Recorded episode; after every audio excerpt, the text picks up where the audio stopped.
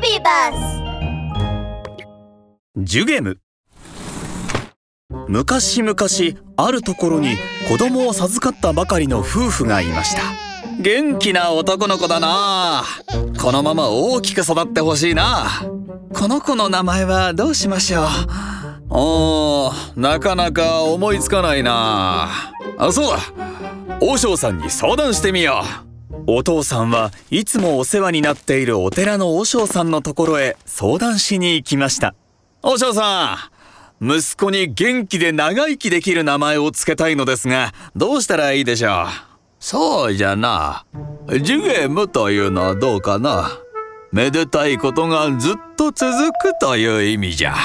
ああ他にもめでたい名前はありますか？五行のすり切れ海砂利水魚水魚松雲行松風来松クーネルところに住むところやぶら工事のブラ工事パイポパイポシューリンガングーリンダイポンポコピーポンポコナ長久名の長介。えそんなにたくさん？あんまりたくさんあるのでお父さんは和尚さんにお願いして紙に書いてもらいました。これはどういう意味なんですか？こうというのは天女が羽衣で岩をかすめていくうちに岩が擦り切れる長い時間。五行の擦り切れとはこれの5倍もの命という意味じゃ。海砂利水魚というのは？それは海の砂や魚はいくら取っても取り尽くすということがない。それほどたくさんという意味になる。次のは松が続いてますね。松の木ってのはやっぱり長生きの木ですもんね。その通りじゃ。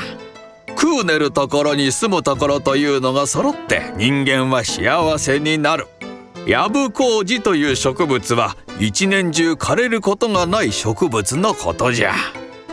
次のパイポパイポというのはああ大丈夫です。ありがとうございました。よしじゃあこれを子供の名前にします。ああ待ちなさい。これ全部つけるわけじゃないんじゃぞ和尚さんの話を最後まで聞いていなかったお父さんは帰ってきてお母さんにもらった名前の書いた紙を見せました。今日からこれがこの子の名前だ。えー、いくらなんでも長すぎないかしら。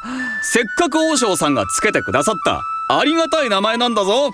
こうして男の子の名前はジュゲムジュゲム五行のすり切れ海砂利水魚の水行松雲行松風来松クーネルところに住むところやぶら工事のブラ工事パイポパイポパイポのシューリンガンシューリンガンのグーリンダイグーリンダイのポンポコピーのポンポコナーの長久名の長介。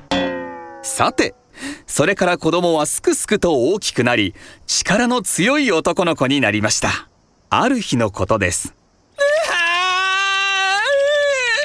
隣の家に住む男の子が泣きながらやってきました。おばあちゃん殴られた！あらお隣のケンちゃんどうしたの？大変大きなタンコブになってるじゃない。誰に殴られたの？おばあちゃんとこのジュゲムジュゲム五行のすり切れ海砂利水魚の水行松雲行松風来松クーネルところに住むところヤブラ工事のブラ工事パイポパイポパイポのシューリンガンシューリンガンのグーリンダグーリンダイのポンポコピーのポンポコナーの長久名の長介に殴られたんだえー、なんです？って。うちのジュゲムジュゲム五行のすり切れ海砂利水魚の水行松雲行松風来松クーネルところに住むところ。やぶら工事のブラ工事パイポパイポパイポのシューリンガンシューリンガンのグーリンダイグーリンダイのポンポコピーのポンポコナーの長久名の長介にやられたの。だからそうだって言ってるじゃないか。そうしているとお父さんも仕事から帰ってきました。